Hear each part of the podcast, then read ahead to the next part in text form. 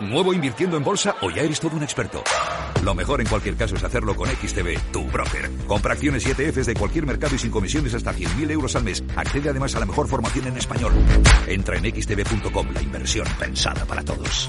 A partir de 100.000 euros al mes, comisión del 0,2%, mínimo 10 euros. Invertir implica riesgos. Disfruta del placer de leer la edición impresa del diario El Economista y recibe nuestro periódico cada mañana en tu casa u oficina por menos de un euro al día. Entra en eleconomista.es y suscríbete al medio líder de audiencia en información económica y financiera, que te ayuda a tomar las mejores decisiones de inversión. Si prefieres el soporte digital, aprovecha nuestra oferta y recibe el diario vía email por 29,99 euros al año. En tiempos de incertidumbre, el conocimiento es poder. Infórmate en eleconomista.es.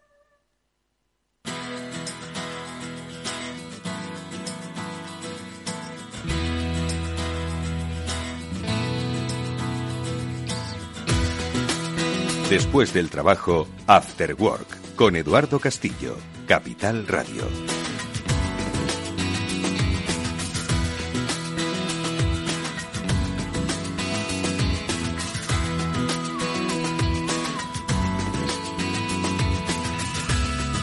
Hola, ¿qué tal? Muy buenas tardes. Bienvenidos un día más a este After Work que ya comienza en Capital Radio. Es el Ciber After Work, ya sabéis, es el programa de la ciberseguridad del After Work de Capital Radio en el que cada semana hablamos sobre los riesgos que conlleva eh, esa penetración cada vez más profunda de las empresas, las instituciones eh, y las personas en la red de redes. Seguridad que viene, eh, bueno, pues por muchos frentes y que tratamos de analizar con ayuda de los expertos sobre cuál es la mejor manera de prevenirlos, de adelantarnos o de responderlos cuando inevitablemente, que es lo que parece que va a pasar, se ha producido ese llamado incidente de ciberseguridad. Bueno, pues hoy hablaremos sobre las diferentes estrategias que precisamente nos da la tecnología, porque ojo, por supuesto que hay un talento humano y además en España lo tenemos muy bueno pero hay un talento humano que es el que coordina la acción de herramientas que nos facilitan por otro lado, ese trabajo en la defensa de la ciberseguridad. Lo hablaremos en primer lugar con la ayuda de los especialistas de Netscope, con Nacho Franzoni, con el que a propósito de lo que pasa en el día a día de las compañías y sobre todo de los programas que utilizan las compañías y las personas, bueno, pues siempre tenemos buenas lecciones para ser pues un poquito más proactivos a la hora de protegernos o un poco más reactivos a la hora de defendernos cuando ya el mal se ha producido. Bueno, pues en la píldora así nos contará Nacho Franzoni pues esas estrategias de eh, acción y reacción que podemos tener en, eh, en, el, perímetro de seguridad de nuestra compañía. Y luego Estará con nosotros un invitado especial. Hoy está con nosotros Salvador Sánchez, que es vicepresidente global de desarrollo, negocio y partners de Open Cloud Factory. Hablaremos también de empresas, hablaremos de servicios eh, de ciberseguridad a compañías y con su visión experta y experimentada eh, podremos dibujar un poco cuál es el, panorama, por lo menos cómo se está eh, comportando este cierre de 2022, que entiendo que tiene muchos frentes abiertos, porque no solo es la guerra, sino también muchas circunstancias económicas, que es el caldo de cultivo ideal para que los estafadores hagan de las suyas. Mónica Valle, Pablo Sanemedido, como siempre, nos acompañan en este transitar por la ciberseguridad. Mónica Valle, ¿cómo estás? Buenas tardes. Hola, muy buenas tardes, Eduardo. Buenas tardes a todos. Un placer estar aquí cada lunes y has hecho una introducción fantástica. Vamos a hablar de muchísimos temas. Esa acción-reacción que, en definitiva, en ciberseguridad, como siempre, hay que ser reactivos cuando hay que serlo, proactivos y siempre teniendo la prevención como arma principal. Fíjate, yo creo que ese, eh, Mónica, has dado en el, clavo de uno de, las, eh, de los aspectos que más desarrollo puede tener el mundo de la ciberseguridad. Y es que muchas veces los altos directivos piensan que eh, la ciberseguridad es solo prevención, ¿no? Y de alguna forma, pues acometen una serie de políticas, pues que pueden ser más o menos eficaces, pero solo de manera preventiva, cuando el 80% de la gestión de la ciberseguridad es de manera reactiva, ¿no? Es decir, es la gestión posincidente que se produce permanentemente. Y quizás esto hasta el día que lo entiendan, pues es algo que vamos a tener que ir trabajando poco a poco. No sé si Pablo Sanemeterio está de acuerdo con estas reflexiones. Pablo, buenas tardes, ¿cómo estás? Buenas tardes, Eduardo. Pues sí, a ver, estoy de acuerdo contigo, pero siempre digo lo mismo. Todo el trabajo... Puedes no estarlo, ¿eh, amigo? Puedes no estarlo. Desde luego. Pero siempre eh, hay una cosa, que es que todo el trabajo previo que hagas va a redundar en tu beneficio. Es decir, ese trabajo previo que hagas para prepararte igual no ha conseguido evitar ese incidente, pero sí te va a servir para que la resolución sea más rápida. y que tengas una recuperación antes y una puesta en marcha de tus servicios otra vez antes de lo que te crees y que incluso pues bueno todas estas eh, herramientas que has ido poniendo poco a poco se vayan instaurando más en la compañía y se vayan asentando y sean un pilar básico de la defensa y de la gestión de los riesgos de cualquier compañía. Interesantísima esa reflexión, Pablo, porque Mónica, yo creo que la ciberseguridad es la única de las ciencias, bueno, supongo que la ciencia de laboratorio también lo permite, es la única de las ciencias que, que te permite eh, prepararte para el la postcrisis, es decir, en economía estamos siempre hablando de las crisis de lo que va a venir, pero nunca hay una formación previa sobre cómo recuperarte de una crisis económica, sino que primero ves los daños que se han producido y luego dices, bueno, pues en función de estos daños vamos a ver cómo nos levantamos. Yo creo que en ciberseguridad se rompe esta máxima, ¿no? Sí, se rompe, Eduardo, y además es fundamental siempre ese entrenamiento que hemos comentado tantas veces. Las crisis en ciberseguridad van a ocurrir casi con total seguridad, así que hay que prepararse para ello, hay que entrenar la capacidad de respuesta, qué es lo que vas a hacer cuando sufras un incidente, en función del tipo de incidente, saber cómo vas a reaccionar, qué pasos vas a dar, quién va a estar involucrado dentro de la compañía y ojo, da igual si es grande, pequeña, mediana, si eres un autor autónomos y da igual, porque al final esa posibilidad está ahí y tenemos que entrenarnos. Así que yo diría que sí, tienes toda la razón, Eduardo, esa, esa capacidad de enfrentarse a las crisis que prácticamente está ahí siempre cerniéndose sobre nosotros es una característica de la ciberseguridad. Bueno, pues eh, de esto y de muchas otras cosas vamos a hablar en este programa. Ahora vamos a repasar un par de noticias eh, que, como digo, nos van a dar pie como siempre, a mirar un poquito el estado de la cuestión de la ciberseguridad en el entorno de las compañías y, por supuesto, aprendizajes que nuestros amigos de Netscope nos van a ofrecer a propósito de las mismas. Pero una cosita, es que en redes sociales vi que estuvisteis juntos Pablo y Mónica en el encuentro de ENISE. Entiendo que interesantísimo punto de encuentro para los especialistas, pero más me interesa saber es lo que se comentaba entre bambalinas, porque en, el escenario seguro que se comentan unas cosas, pero fuera de él se comentan otras. ¿Qué comentaban? ¿Qué chascarrillos había sobre el momento que vive la ciberseguridad allí en el encuentro? Mónica, Pablo, Pablo. Bueno, pues a ver, se hablaba de, todo un poco. A ver, eh, uno de los puntos quizás yo creo que, viene recurrentemente y sobre todo cuando hablas con, grandes proveedores es el tema de, la mano de obra, del talento, de la gente especializada, que, falta mucho, que rota también bastante y, que pues están dándole vueltas un poco a ver cómo consiguen eh, que esa rotación baje, que ese nivel de rotación sea menor. Luego también, pues un montón de... Mm, interesantísimo, talento que baje la rotación. Sé la respuesta de muchos amigos del programa. ¿Sabes cuál sería, no? Hombre, sí, a ver, esto es como todo. Hay, hay factores que. Clean, clean, clean, clean. Evidentemente es el que te iba a decir. Ese es el factor número uno que está siempre sobre la mesa de cualquier empresa pero hay luego otras cosas, no todo es, no todo es dinero y muchas personas con las es que cierto, hablo... Es cierto, que va a parecer que, que, solo me interesa el dinero y no solo me interesa el dinero, sino muchas otras cosas más. No, pero hay mucha gente, te digo, yo mucha gente con la que hablo es el tema de crecimiento personal, mucho también de el teletrabajo que ha ayudado mucho a, determinadas personas, eh, el, el, poder compaginar la vida personal y la vida profesional, que no, que no te absorba todas las horas de tu vida el trabajo todas esas cosas son pequeños detalles que ayudan a esa retención de talento. Mm. Bueno, pues ahora vamos a ahora en breve a saludar a Nacho Franzoni, que me da la sensación de que le estoy quitando tiempo para su familia para que nos diga eh, cómo protegernos un ataque. Brevemente, venga, la reflexión de Mónica. Adelante, Moni. Pues totalmente de acuerdo con lo que decía Pablo. Es uno de los temas recurrentes desde hace tiempo, pero parece que cada vez más, porque lógicamente cada vez pues requieren más servicios. Afortunadamente, las empresas también se dan cuenta de que necesitan esos servicios de ciberseguridad, no solamente para esa parte reactiva que decíamos, sino también la proactiva, ¿no? De prevención. Entonces se necesita ese talento, esos profesionales y sí que es un rumor que sigue creciendo dentro del sector. Se habla también, bueno, pues de las crecientes amenazas y de cómo van evolucionando también y de los distintos servicios y soluciones que están ofreciendo las compañías y fabricantes de seguridad y algunos de ellos, Edu, pues vamos a comentarlos hoy mismo y ahora mismo. Efectivamente, bueno, pues venga, un par de noticias eh, rápidas y enseguida la píldora así. Vamos a ver cuáles son esas noticias. After Work con Eduardo Castillo. Bueno, pues la primera de ellas está eh, dirigida, madre mía, eh, vuelve después de, de, su aparición estelar en, el, en la pandemia, ¿no? Digo porque la plataforma de videoconferencias Zoom salió a principios de la pandemia, ¿verdad? En las noticias. Eh, parece que se corrigió aquel problemilla que ni siquiera recuerdo cuál fue, ¿eh? tengo que decirlo. Y hoy vuelve con una vulnerabilidad grave, nada menos, Pablo. ¿Qué es lo que está ocurriendo con Zoom? Este aparatillo que utilizamos todos y mucho. Eh, además también en, este entorno radiofónico. A ver qué es lo que tenemos que hacer. Pues a ver, en este caso es Zoom para los usuarios de Mac, para aquellos que tienen eh, Mac, MacOS o un ordenador eh, tienen que actualizar el software de Zoom porque hay una vulnerabilidad que permita a, un posible atacante, sobre todo si estás en las versiones de entre la 5.10.6 y la 5.12, eh, pues tener estos problemas de, seguridad.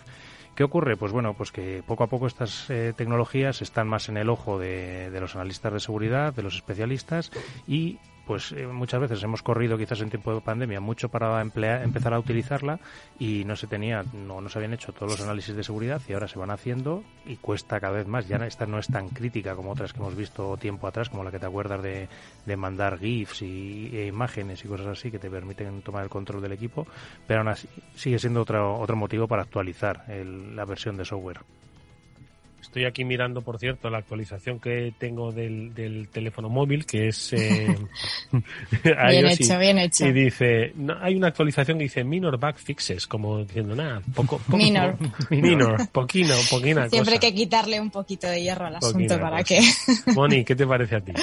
Sí, pues eh, que añadir a, los comentarios siempre acertados de, Pablo, ¿no? Pues que hay que estar atentos a, a este tipo de actualizaciones, sobre todo en software, pues eh, como este tipo de herramientas y otras muchas que utilizamos tanto. Y de nuevo, un, mito que, que, hemos abordado tantas veces, ¿no? Que los sistemas operativos no hay ninguno que sea inmune o que sus herramientas y aplicaciones sean inmunes a, a problemas de seguridad o a vulnerabilidades, como es el caso de Mac OS, de iOS o de cualquier otro que se nos ocurra. Así que siempre estar atentos y no pensar que nada es inmune. Efectivamente, no hay un entorno seguro en todos eh, precisamente esos escenarios en los que nos, nos manejamos. Zoom no lo usa todo, no todo el mundo, lo usa mucha gente, pero no todo el mundo. Lo que sí que usa todo el mundo es alguna de las aplicaciones derivadas de Microsoft porque vuelve otra vez a estar en nuestras noticias una filtración. ¿Qué es lo que ha pasado, Pablo? Eh, una brecha de datos. Sí, una, una fuga de datos que ha ocurrido esta vez a, Microsoft por, por una mala configuración. Sabes que alguna vez hemos hablado de los buckets de AWS, pues que Azure también tiene la parte de cloud de Microsoft, también tiene sus almacenamientos y en este caso concreto pues ha sido una configuración inadecuada de, de uno de estos repositorios donde se ha guardado información de clientes de la compañía y pues al tener esta configuración inadecuada pues se han llevado o se han podido eh, llevar parte de la información. Esta noticia la ha dado SOC Radar, que es una, una empresa que, que ha, ha, explicado que se encontraban, se encontraban documentos como pruebas de ejecución, declaraciones de trabajo, información de usuarios, correo electrónico uh. y forma de contactar, pero sobre todo desde el punto de vista eh, profesional. Es decir, aquí no parece que no hay eh, tanto usuario final y sí hay más de 65.000 entidades en todo el mundo afectadas. Uh. Ahora Nacho Franzoni nos va a contar un poquito la envergadura que, que tiene todo esto. Moni, breve comentario. Sí, sí, eh, importante porque además comentan precisamente SOC Radar, como bien decía Pablo, que estos, eh, bueno, los actores de la amenaza que podrían haber accedido al depósito usando esta información, usándola para muchísimas formas distintas de extorsionar, de chantajear, prácticas de ingeniería social, etcétera, etcétera. Lo que solemos decir que al final una vulnerabilidad, una brecha de datos o un ciberataque no se tiene por qué quedar ahí. De hecho, muchas veces esa información que han obtenido se usa para lanzar otros ataques. Hay que estar atentos a ese recorrido en el tiempo que pueda tener.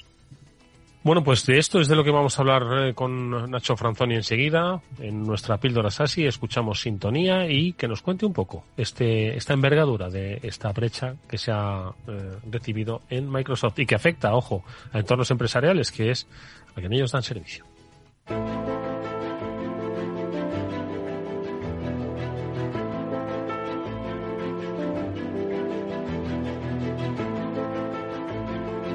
Bueno, pues ya, como decíamos, le estamos robando tiempo de familia, pero bueno, es por, un, por una buena causa, ojo, que aumentemos nuestra cultura de ciberseguridad más en entornos empresariales. Nacho Franzoni, ¿cómo estás? Buenas tardes, es un placer escucharte nuevamente.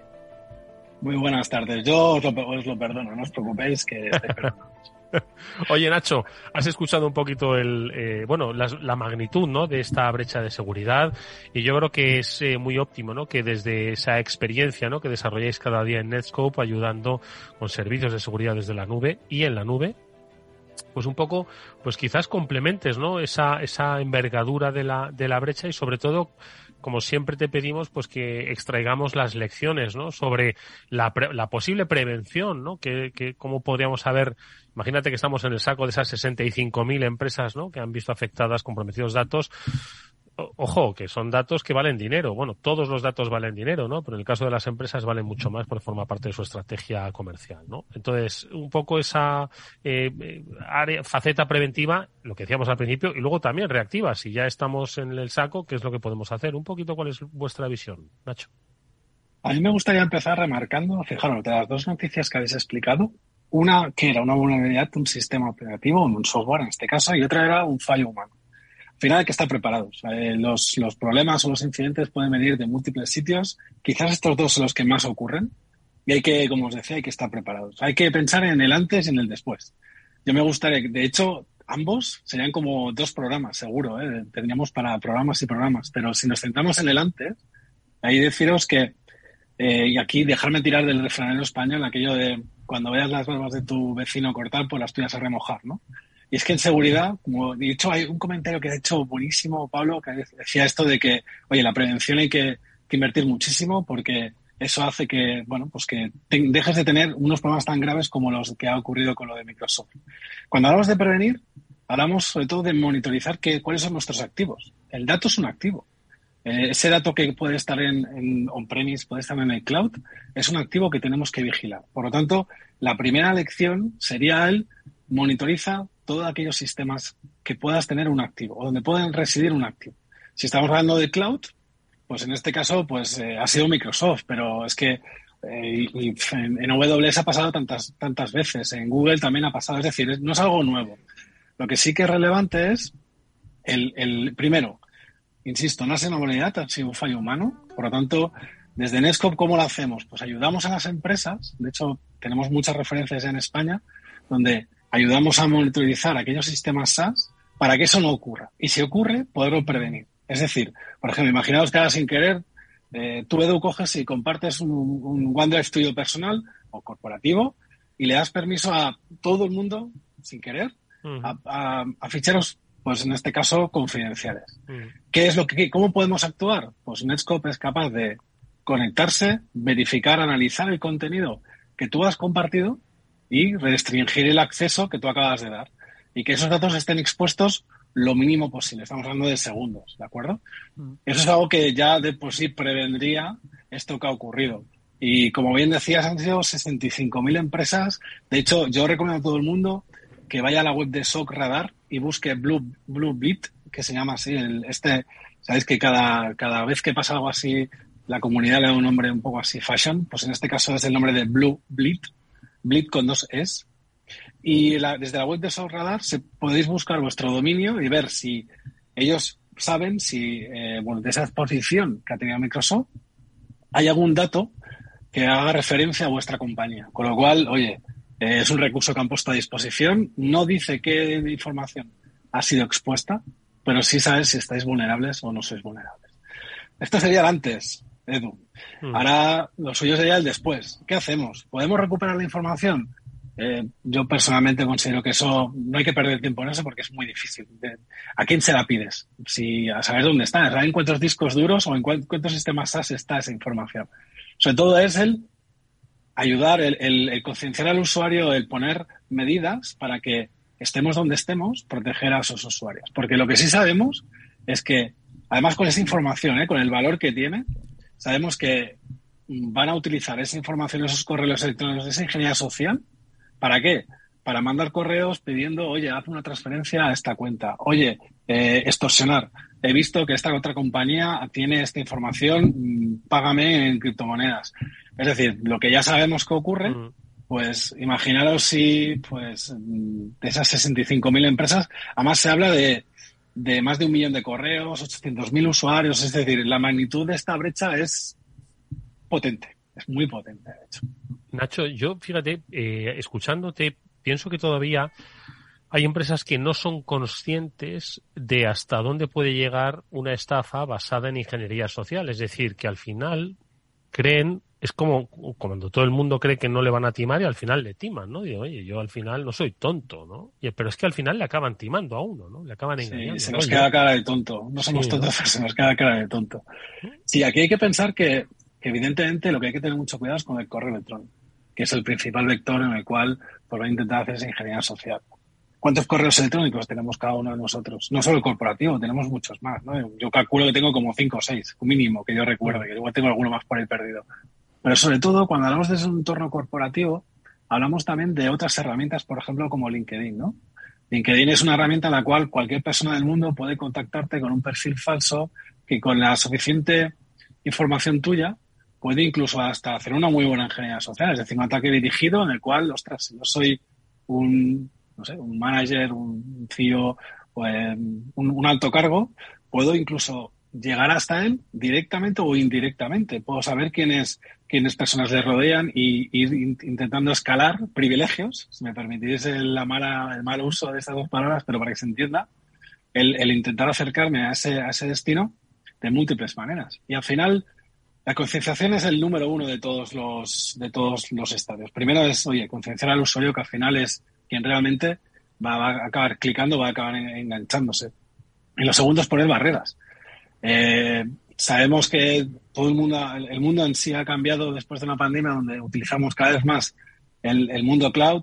Comentabais, ¿no? Que para retener talento, una de las cosas que buscamos todos es poder el teletrabajo. Mm. Y ya es, ya no es aquello de, de, me lo van a ofrecer, no, no, es que lo exigimos, yo creo. Yo al menos, desde un punto de vista personal, ostras, esto del teletrabajo a mí me ha venido muy, muy bien. Mm. Entonces, el teletrabajo implica que la empresa me tiene que dar herramientas para poder realizar mi trabajo sin que yo esté físicamente en la oficina. Por lo tanto, fijaros que al final es, ya no es que yo quiera, es que la, empresa en sí te lo va a exigir. Entonces hay que proteger a los usuarios siempre estén donde estén y el dato ahí donde esté, que siempre es nuestro mantra. Pues una última cosa te pido, porque claro, eh, eh, no sé qué, eh, yo creo que se ha convertido en algo hoy eh, más difícil, ¿no? Que es eh, concienciar a la gente que eh, dotarle de herramientas sencillas como vosotros dotáis, ¿no? Pues para evitar que estos procesos de captura de datos eh, y aprovechamiento del mismo se produzcan, se produzcan en entornos empresariales, ¿no? Entonces dices que, oye, una vez que se ha producido esto, oye, tomemos conciencia de que a través de un correo electrónico pueden crear literalmente una película con la que sacar el dinero de la empresa o sacar información mucho más, mucho más valiosa. Pero, eh, ¿formas preventivas eh, basadas en herramientas que ofrezcáis vosotros, Nacho? Lo primero es pensar ya en aquello de que el perímetro existe, no existe perímetro, es decir, el usuario puede teletrabajar desde cualquier sitio. Por lo tanto, tiene que ser una herramienta en la cual se adapte a esa movilidad. Entonces, desde Netscope lo que ofrecemos hacer es una solución cloud. Cloud contra cloud. Usuario desde cualquier sitio contra desde cualquier sitio. El, único punto que consideramos donde podemos dar buena experiencia al usuario, buena seguridad del usuario y del dato es desde el propio cloud. Y así es como nace Netscope. Al final, no solo ofrecemos nuestros servicios, como insisto, desde el propio cloud, sino que al final lo que hacemos es analizar el tráfico. El usuario realmente no percibe si está navegando a través de Netscope o no. Lo que percibe al final es, es oye, yo estoy navegando, estoy trabajando, que al final es lo que es el objetivo final de, todo, ¿eh? de, todo, de todo el departamento IT, es que el usuario pueda eh, trabajar de la forma, mejor forma posible. ¿Cuál es nuestro qué? Pues sobre todo, controlar dónde se conecta, cómo se conecta, qué datos está subiendo, bajando. Aquí hay muchos casos de uso en función de eso de todo, pero centrarme en dos, en proteger al usuario y proteger al dato, que eso yo creo que es lo importante. Y al final, eh, como sabemos, eh, no solo es el usuario en sí, sino, yo vuelvo al caso del, de Microsoft, es dónde reside mi activo. Mm. Mi activo reside en el cloud, pues lo que tengo que hacer monitorizar es el, es el cloud. Eh, y al final, desde la consola única que tenemos, intentamos proporcionar a las empresas pues este nivel de seguridad óptimo, sobre todo consistente que eso es uno también de, nuestros principales pilares. Pues ahí está, la lección hoy aprendida eh, en el que el equilibrio entre la concienciación y el conocimiento sobre las herramientas que nos van a facilitar silenciosas, no las vamos a percibir, de hecho van a ser testigos silenciosos de nuestra falta de conciencia, la que va a ayudar que nuestra empresa, bueno, pues se profundice más en un problema que, como decía Mónica al principio, va a ser, puede ser inevitable. Nacho Franzoni es ingeniero de soluciones de Netscope. Gracias como siempre, Nacho. Te esperamos en una próxima píldora así. Hasta pronto. Un abrazo a todos. Adiós.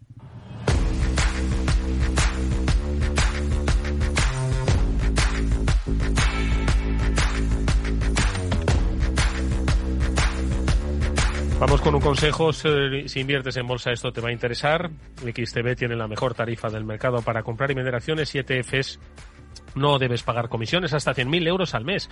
Si inviertes en bolsa o quieres empezar, más sencillo e imposible, entras en xtb.com, abres una cuenta online y en menos de 5 minutos compras y vendes acciones sin comisiones con atención al cliente las 24 horas del día. ¿A qué estás esperando? Ya son más de 500.000 clientes los que confían en xtb.com. Es un broker, muchas posibilidades xtb.com. A partir de 100.000 euros al mes, la comisión es del 0,2%, mínimo 10 euros. Invertir implica riesgos.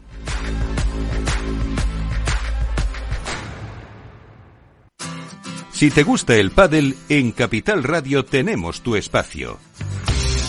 Todos los martes, a partir de las diez y media de la noche, saltamos a la pista para contarte la actualidad del World Padel Tour, los torneos amateur, las novedades de las marcas y toda la actualidad relacionada con el segundo deporte más practicado de España. Esto es Padel, los martes a las diez y media de la noche en Capital Radio.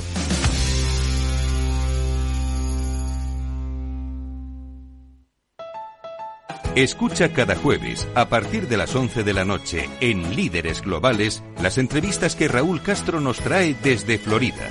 Personas inspiradoras de habla hispana que han destacado en sus actividades más allá de nuestras fronteras y que nos dejan sus enseñanzas y aprendizajes desde el punto de vista más personal. Líderes Globales, con Raúl Castro, en Capital Radio. Después del trabajo, After Work con Eduardo Castillo, Capital Radio.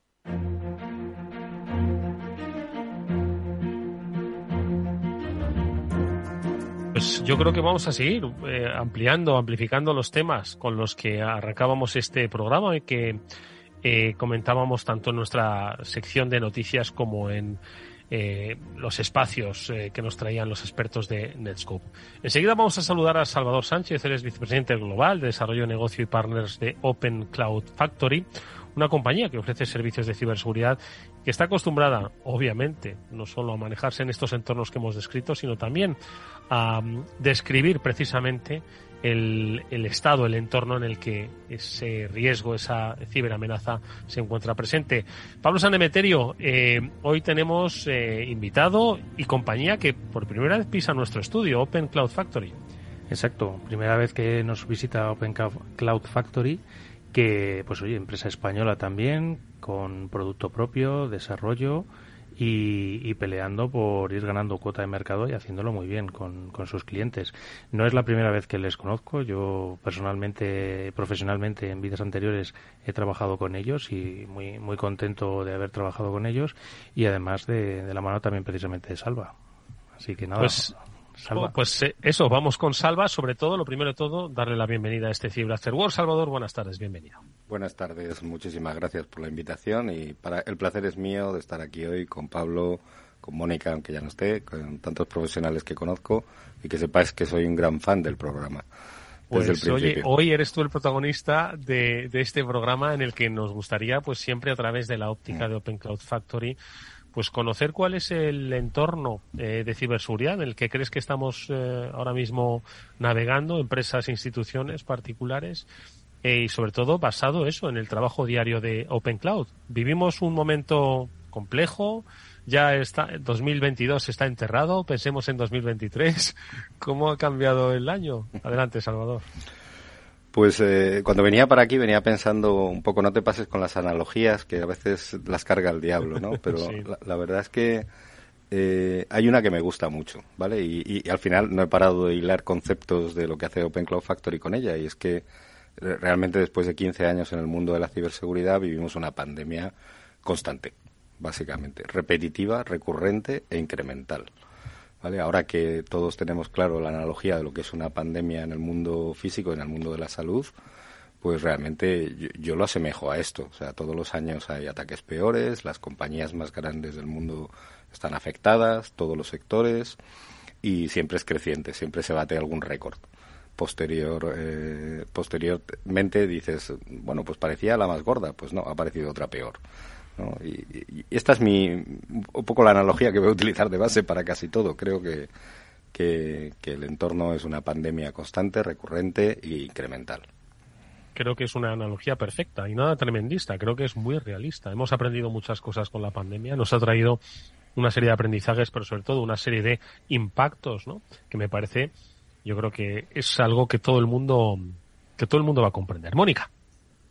Buenas tardes. Salvador, pues un placer que estés aquí con nosotros y me gustaría conocer tu opinión porque antes estábamos eh, conversando con Eduardo, con Pablo sobre bueno lo que se suele comentar en la industria de, la ciberseguridad, más bien lo que se está comentando últimamente, ¿no?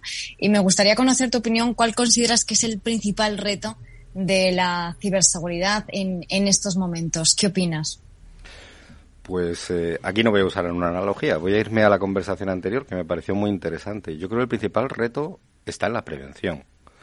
Eh, como sabemos hay un modelo de detectar, prevenir, proteger y recuperarse y es verdad que hay muy buenas soluciones para muchas de las situaciones más allá de la prevención y sin embargo en prevención deberíamos de hacer mucho más. Eh, es, es, algo em, que es muy amplio en sí mismo, que es muy diferente de un sector, de una gran empresa, de una pequeña empresa, de una mediana, y quizá en prevención no estamos haciendo todo lo que debiéramos. ¿Vale? ¿Y, por qué? Porque el impacto que, de que te ocurra un incidente y el esfuerzo que vas a tener que hacer para recuperarte es sinceramente muchísimo más grande que el de, el de prevenir. A veces es tan grande que aunque sea esto catastrofista, no creo que la mitad de las empresas, como he leído por ahí, se hundan detrás de un ataque. No es la mitad, pero hay muchas empresas que lo pasan muy mal y tardan mucho en recuperarse. Empresas y organizaciones, eh, organismos públicos, universidades, todo el que eh, ha sufrido un ataque se da cuenta del grandísimo esfuerzo que hay que hacer para recuperarse. Cuando quizá, habiendo hecho un poquito más en prevención, eh, hubiese sido, no digo no impactar, a todo el mundo le va a suceder, pero hubiese sido más controlado el impacto. Esto es lo que siempre hablamos muchas veces de que en, prevenir y en gastar un esfuerzo en, prepararte, eh, luego te revierten beneficios precisamente para que esos impactos no sean tan dolorosos o sean, sean menores, no sean tan grandes. Eh, en este sentido, ¿qué le recomendarías un poco a, las distintas organizaciones que, como bien has dicho, no es lo mismo una grande una pequeña que una mediana? ¿Qué medidas le recomendarías para, para trabajar en prevención? Pues aquí sí voy a tirar de analogía otra vez. ¿Qué, hemos vivido eh, durante la pandemia? Por ejemplo, durante la pandemia hemos vivido que para entrar en un organismo público, aparte de identificarnos y decir quién éramos, pues nos pedían un pasaporte, ¿vale? Y ese pasaporte COVID eh, tenía que ver con la analogía en el mundo digital y en el mundo de la ciudad sería con una auditoría. Hemos pasado una auditoría previa hace unos meses, nos han hecho una vacuna, etcétera, etcétera. Pero fijaros, en el momento de entrar, y quizá estoy hablando, volviendo al mundo digital, de una persona que teletrabaja, en el momento en que entro, pues eh, eh, durante un tiempo, en muchos edificios nos hacían una prueba de temperatura. Esto a nivel de prevención nos parecía un poco exagerado, ¿vale? Y lo veíamos como algo exótico. Ha desaparecido. ¿Por qué? Porque la pandemia ha desaparecido. Pero ¿qué decíamos al principio? Que en el mundo digital la pandemia es creciente, continua e incremental. Sea, entonces realmente deberíamos de seguir midiendo la temperatura exactamente en el momento en el que alguien entra eh, en, mi, en mi empresa. Entonces, una de las prevenciones que yo creo que, cuesta más tener es que realmente los negocios no se hacen solo por una empresa, se hace por una cadena de, de valor, una, un, lo, que, lo que llamamos la cadena de suministro, los proveedores, y no hay ningún negocio que funcione sin proveedores todos funcionan, o sea, tienen gente operando sistemas, eh, pues, vamos al mundo de la salud, están los médicos externos, gente que mantiene equipos, desarrolladores que hacen aplicaciones. ¿Les tomo la temperatura cada vez que entran a mi sistema? No, ya no. Mira que, mira que ha habido ejemplos y buenos ejemplos precisamente de eso, de, problemas por, por ahí. Y, y esta prevención, ¿cómo se puede llevar a cabo? O sea, ¿cómo puedes tomarle la temperatura al, ordenador? ¿Qué, ¿Qué, recomiendas más concretamente? O sea, ¿qué le, pondrías? Bueno, en, la parte de postura de seguridad, efectivamente, teniendo en cuenta que los externos no son, no son empresas que trabajen, o sea, que su dispositivo sea corporativo, no se lo compro yo, no como organización no solo puedo eh, le puedo pasar esa auditoría, que es que de vez en cuando hagan un, un pasaporte COVID, por así decirlo, y sea sean más o menos higiénicos lo que están haciendo, pero además en el momento de la entrada yo debería de poder auditar mínimamente la postura de seguridad del equipo con el que están entrando a mi red, ya sea a mi VPN, a mi desde internet, a mi nube o, a mi wifi, porque le estoy dejando trabajar dentro de la oficina. ¿Y esto cómo hacerlo? Pues eh, una de las novedades que hemos presentado en ICIBE recientemente también con vosotros y, que, vamos a, presentar con un caso de éxito propio en las jornadas STIC de este año, eh, es, eh, eh, es aplicar esta solución a cualquier tipo de externo, tenga el dispositivo que tenga y sin que tenga permisos de administración en la máquina, poder sacarle una fotografía, una toma de temperatura de su postura de seguridad y tomar decisiones en base a ello. Eh, por cierto, Salva, ya que nos lo has puesto en bandeja, deciros que este Cyber After Work estará nuevamente en las jornadas STIC en Kinépolis, allí en finales de noviembre, principios de diciembre, como la radio en la que mm, eh, contaremos con expertos. Ojalá pases nuevamente por los micrófonos en esas jornadas STIC. Ya aprovecho y suelto, como quien dice, la píldora del Cyber After Work. Pero mira, quería preguntarle a Salva a propósito de de la prevención, eh, prevenirnos de quién y de qué. Mm, porque entiendo que las amenazas cambian, los actores no cambian, pero sí evolucionan. ¿no? Entonces, eh, ¿cómo hemos visto, cómo veis vosotros desde, desde la compañía, desde Open Cloud, eh, esa evolución ¿no? del, del, atacante? ¿Cómo debemos, porque eso implica obviamente un cambio ¿no? en, las estrategias de prevención? Salva. Sí, a ver, el, el malware como tal no para ni parará de evolucionar. Eh, es cierto que parece que últimamente hay una tendencia a la baja, de que se ven menos variantes de malware o menos infecciones de malware. Eh, yo todo esto me lo tomo como, me lo tomo con mucha cautela. O sea, después de haber estado también unos años en la industria, en algún fabricante de antivirus y de soluciones de DR, eh, realmente esto es como el leapfrog que se llamaba, el salto de la rana. Y igual que lo había eh, este leapfrog entre, entre fabricantes, pues también lo hay con los malos, los ciberdelincuentes. De vez en cuando parece que han dado un saltito atrás y le estoy tomando la delantera. Eh, no es así. Dentro de unos meses descubriremos que siguen entrando en los sistemas, que ahora no se le llamen malware o que se le llamen otras técnicas más sofisticadas. Y al final las amenazas siguen entrando. O sea, hay una máxima en ciberseguridad. Te va a ocurrir. Te va a ocurrir, sí o sí.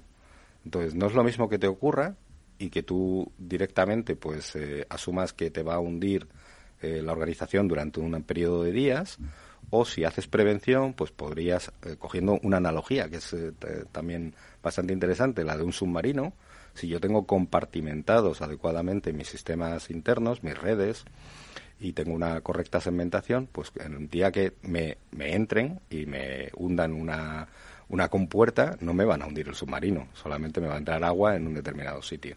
Mis servicios esenciales podrán seguir funcionando, yo podré seguir dando servicio adelante. Y en este sentido, yo creo que la prevención no, es que cambie mucho y los ataques tampoco es que, o sea, obviamente evolucionan y evolucionan rapidísimamente. No quiero decir que estén estancados, sino que, que, es una máxima y va a seguir ocurriendo y seguir eh, de manera creciente y nos enteramos a posteriori al final la industria del malware, bueno, hace publicidad, pero no, no tanta como hace la industria de, la ciberseguridad. Moni. Necesitamos vendernos mejor, ¿eh? Estabas eh, hablando antes, Salva, de, aplicar soluciones a, a, cualquier tipo, ¿no? De externo, sacarle esa fotografía. En definitiva, vosotros eh, conseguís, o es importante conseguir esa visibilidad eh, saber cómo estoy, qué, qué, puntos fuertes y también cuáles débiles tengo, ¿no? Y vosotros que conocéis bien a, empresas, a organismos públicos, ¿dirías que esta visibilidad de conocerse a uno mismo es uno de los talones de Aquiles todavía de los organismos o, cuál sería, en tu opinión? Sí, sin duda. Eh, yo creo que, a ver, ha evolucionado mucho el nivel de conocimiento de la mayor parte de organismos con la entrada de los EDRs eh, y hay un conocimiento de lo que es el mundo de los endpoints. ¿Vale? Yo creo que antes había bastante más desconocimiento de qué tengo conectado a mi red a, nivel de endpoint. Quizá ahora el desconocimiento parte de todo lo que no son eh, endpoints, de todo el llamado IoT, el Shadow IT. Todo eso sigue siendo un gran desconocido y no solo para organismos pequeños, hay grandes organizaciones, nosotros como empresa venimos de, desarrollar soluciones para el sector financiero y, el producto evolucionó a partir de sus necesidades y cuando implantábamos el módulo que llamamos de visibilidad, descubríamos eh, porcentajes realmente bochornosos de dispositivos que no eran conocidos por el personal de IT. ¿Por qué? Porque el Shadow IT es precisamente eso. Está a la sombra de la gente de IT y, son otras unidades de negocio que conectan en nuestras redes dispositivos que se conectan por obviamente por IP y están en mi red, pero sin embargo no son detectados habitualmente o no, no sabes que los tienen, no tienes visibilidad eh, por una tecnología de endpoint. Entonces yo creo que sigue siendo un gran trabajo por hacer. Nosotros en esto somos evangelistas acérrimos, tú no puedes proteger lo que no sabes que tienes y cada vez que llegamos a a un cliente, nosotros a través de nuestros partners, porque somos una empresa que funcionamos todo a través de partners, lo primero que intentamos, y se, nos ponemos hasta pesados, es déjanos obtenerte la visibilidad en tiempo real de todo lo que hay. Si no nos dejas, yo podré hacerte la labor de segmentación que decía antes, de protección, pero siempre será parcial. Me estaré dejando cosas fuera. Y justo estabas comentando eso ahora, la, parte de producto que desarrolláis, Salva. ¿Qué, productos tenéis vosotros? ¿Qué tipo de soluciones ofrecéis a, las, compañías y esa visibilidad de la que hablas, cómo la, cómo la traéis? Bueno, eh, Open Cloud Factory es sencillo. Bueno, para empezar, aunque como su nombre no indica, somos una empresa 100% española y fabricamos una solución catalogada por Gartner, que es el principal analista de soluciones de fabricantes de ciberseguridad, como la única europea que ha estado en los últimos cuatro años eh, presente en, el Market Guy Analysis de eh, herramientas NAC, Network Access Control. Eh, actualmente también estamos en la guía operacional, con lo cual también pisamos el mundo IT, el, el OT y el IoT. Entonces, ¿cómo nos posicionamos nosotros? Pues nosotros nos posicionamos con una herramienta muy modular, que es una de las cosas que Gartner reconoce, que los proyectos de control de acceso a la red no se hacen de un día para otro y que hay que hacerlos paso a paso. Y para nosotros nuestro módulo número uno es la visibilidad, siempre, visibilidad de todo lo que hay en la red. Tenemos múltiples técnicas para obtener esa visibilidad y las usamos todas o todas las que nos dejan eh, los clientes a través de nuestros partners y de esta manera detectamos todo lo que hay y proponemos medidas de protección a partir de ahí. No sé si he contestado la pregunta exacta. Yo, me, voy a adelantar un poco a mis compañeros y voy a hacerte una pregunta además, yo creo que quizás un poco técnica, pero es que me, me, me, resulta curioso precisamente los proyectos de NAC siempre se han pensado que son muy de hacerse in-house o, o dentro de, de, la sede, pero vosotros habláis de hacer NAC en la nube. ¿Cómo es esto posible?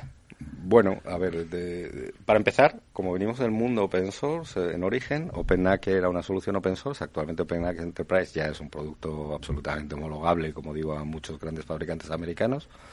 Eh, hemos evolucionado con nuestros grandes clientes y nuestros grandes clientes se han ido a la nube poquito a poquito.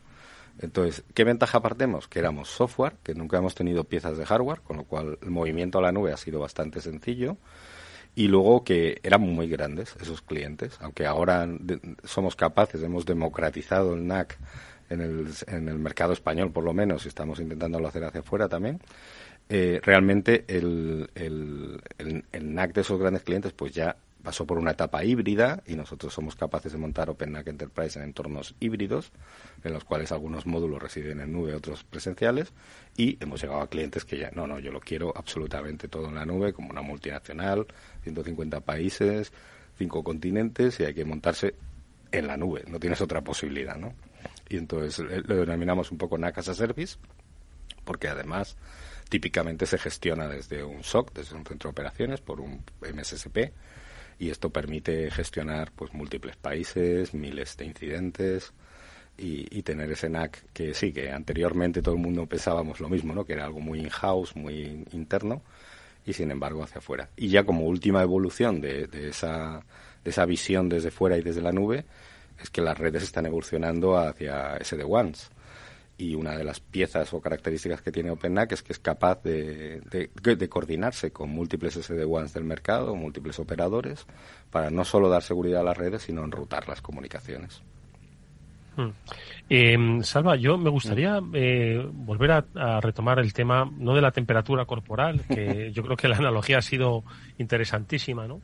Sino del tema proveedores, ¿no? Que yo creo que es algo que me, parece recordar que, no sé si en el primer programa que hicimos de este Cyber After Work lo dijimos, el tema de los proveedores. Bueno, no sé si en el primero, pero sí en el segundo o en el tercero. Y todavía seguimos a cuenta de los proveedores, ¿no? Y yo creo que es algo que es el gran caballo de batalla y el gran caballo de Troya, ¿no? De compañías a las que eh, se les ofrecen soluciones. Eh, ¿Posibles soluciones desde vuestra perspectiva, desde Open?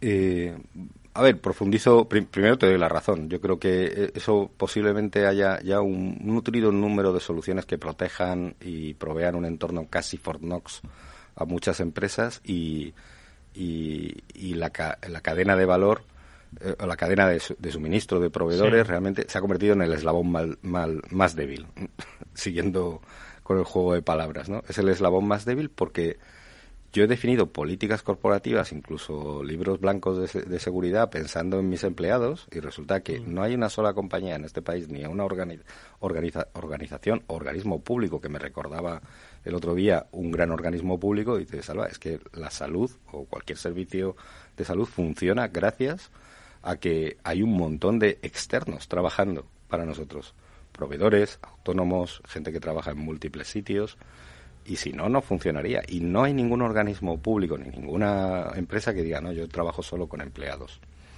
Entonces, todo lo que se ha definido en esos libros blancos, todo lo que se ha definido, normalmente se vuelve papel, mojado a la hora de, poder trabajar con ellos. internamente, ¿qué les das? Les das una VPN, como decía antes, sí, bueno, tienes la identidad, Además, un doble factor, me enseñas el DNI cuando entras, muy bien, y entras con el COVID hasta adentro, básicamente. Y Salva, todo lo que nos estás contando tiene todo el sentido del mundo, ¿no? Eh, además, subirse a la nube, siempre decimos, ¿no? Es la digitalización, es a lo que están yendo todas las empresas. Pero me pregunto qué tipo de, de empresas, de compañías se benefician de esta solución que nos estás explicando. ¿Cualquiera o hay que tener, digamos, unos mínimos ya de madurez, por así decirlo? Sí, hay, hay, un camino de la madurez. Nosotros seguimos mucho lo que es el framework de la NIST para dar recomendaciones de cuáles de nuestros siete módulos pueden encajar en un determinado tipo de empresa. Lo que es cierto es que lo que decía antes es verdad, es que hemos democratizado el, el, el, acceso a una solución de control de acceso, valga la redundancia, porque tenemos clientes desde mm, varios de los bancos más grandes de este país eh, empresas aseguradoras y, también ayuntamientos de 50 funcionarios o empresas metalúrgicas de 100 empleados. Entonces, hemos podido llevar la misma solución, mismo software, a, dar soluciones a todos ellos. Evidentemente, el número, la completitud de la funcionalidad es mucho mayor cuando la empresa tiene recursos para hacerlo. Pero también es posible hacerlo en empresas pymes, incluso eh, pymes del tamaño español, de 100 empleados, de ciento y pico empleados, es posible hacerlo. Pablo. Y, y yo quería preguntaros algo un poco por, siendo una empresa de producto, eh, la parte de innovación tiene que ser algo que tenéis o que lleváis dentro como vuestro como, como organización.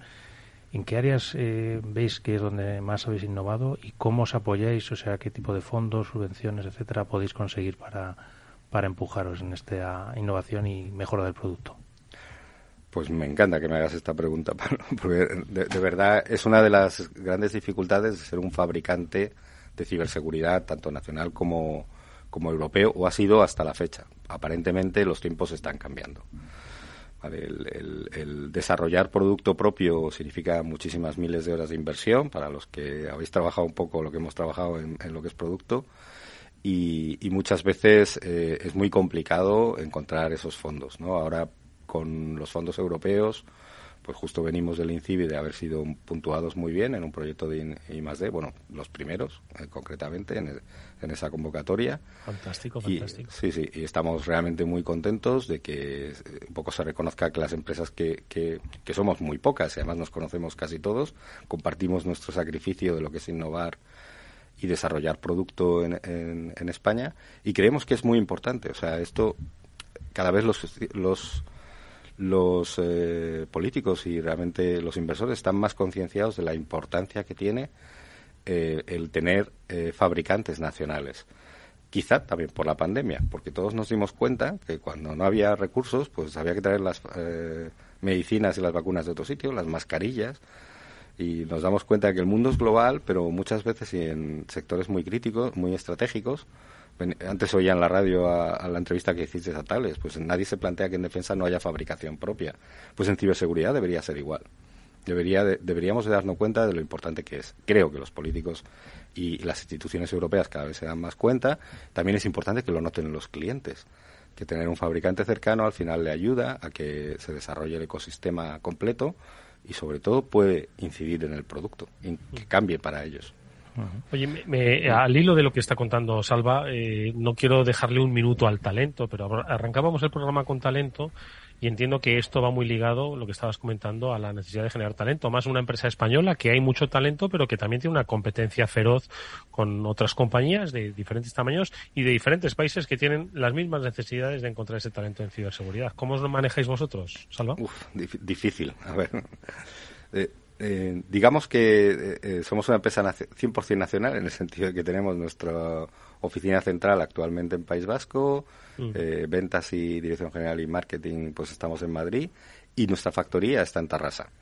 ¿Vale? Entonces es muy difícil encontrar talento. Es verdad que una deslocalización dentro de España que no sea ayuda a retener ciertamente el talento, pero el, plazo de el ramp up, el otro día me comentaban el tiempo que un técnico se vuelve operativo para desarrollar producto tanto en I+D como dentro de la factoría, pues es realmente largo y, es complicado la retención y obviamente que sufrimos. Eh, lo que pasa es que es muy bonito estar. Yo también he trabajado muchas veces en multinacionales donde la factoría estaba California, Seattle o donde fuera y es muy bonito que, que, la factoría esté aquí en España y cuando la gente siente eso pues igual no se mueve por simplemente por dinero que decíais antes sino que también valora otras cosas. Está construyendo producto, está construyendo innovación. Lo que hacemos impacta en un gran número de profesionales, porque al final mm. tenemos, el otro día sumando los 10 partners principales que tenemos, rondamos cerca de mil profesionales disponibles para nuestros em, eh, clientes y organismos para eh, implantar, operar y gestionar la tecnología. Mm. Entonces, eh, genera ecosistema, te sientes un poco el inicio de la cadena de valor, que es muchas veces algo que, que, hay que vivirlo. Hay que estar ahí, sentirlo para decir, ah, pues esto, esto también es interesante. Oye, pues eh, os deseamos toda la suerte del mundo, en, no solo en esa búsqueda y retención del talento, sino en ese camino en el que acompañéis a las compañías a través de los servicios y productos de Open Cloud Factory. Salvador Sánchez, su vicepresidente global de Desarrollo de Negocio, ha sido nuestro invitado hoy. Te agradecemos de verdad mucho que hayas estado con nosotros, que hayas compartido con esa serenidad y amabilidad ese conocimiento. Lo dicho, te esperamos en otra ocasión, Salvador. El agradecimiento es mío, siempre, nuestro. Pablo, Mónica, nos despedimos hasta el próximo programa. Como siempre, es un placer haber eh, compartido con vosotros minutos de radio, en este caso especializada. Gracias, hasta la semana que viene. Gracias a ti siempre, Edu. Gracias. ¿Qué es ir más allá? Con Arval podrás llegar donde te propongas de la forma más sostenible y darle a tu empresa todas las soluciones de movilidad que necesite, asesorando con las mejores opciones de movilidad para las distintas necesidades de tu flota, con vehículos electrificados, bicicletas, coche compartido. Arval, la transición energética arranca aquí. Más información en arval.es.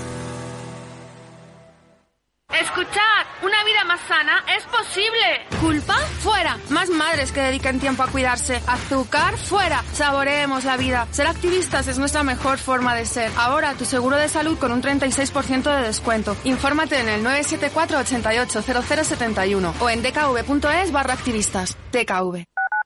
Capital Radio 103.2 Desde el 17 de octubre, protégete doblemente ante la gripe y el COVID. Si tienes más de 60 años o perteneces a algún grupo de riesgo o eres personal sanitario y sociosanitario, pide cita en tu centro de salud o punto de vacunación. En la web de la Comunidad de Madrid podrás informarte del plan de vacunación de refuerzo de la gripe y el COVID. Comunidad de Madrid. ¿Está pensando en montar una empresa pero no se atreve a dar el paso en solitario? ¿Busca una marca conocida y consolidada que le respalde? En Franquiciados le ayudamos a elegir el negocio que más se ajuste a sus necesidades. Franquicias de éxito, innovadoras, de baja inversión. Los miércoles a las 12 en Capital Radio tienen una cita con el único programa de radio de España especializado en la industria de la franquicia. Franquiciados con Mabel Calatrava.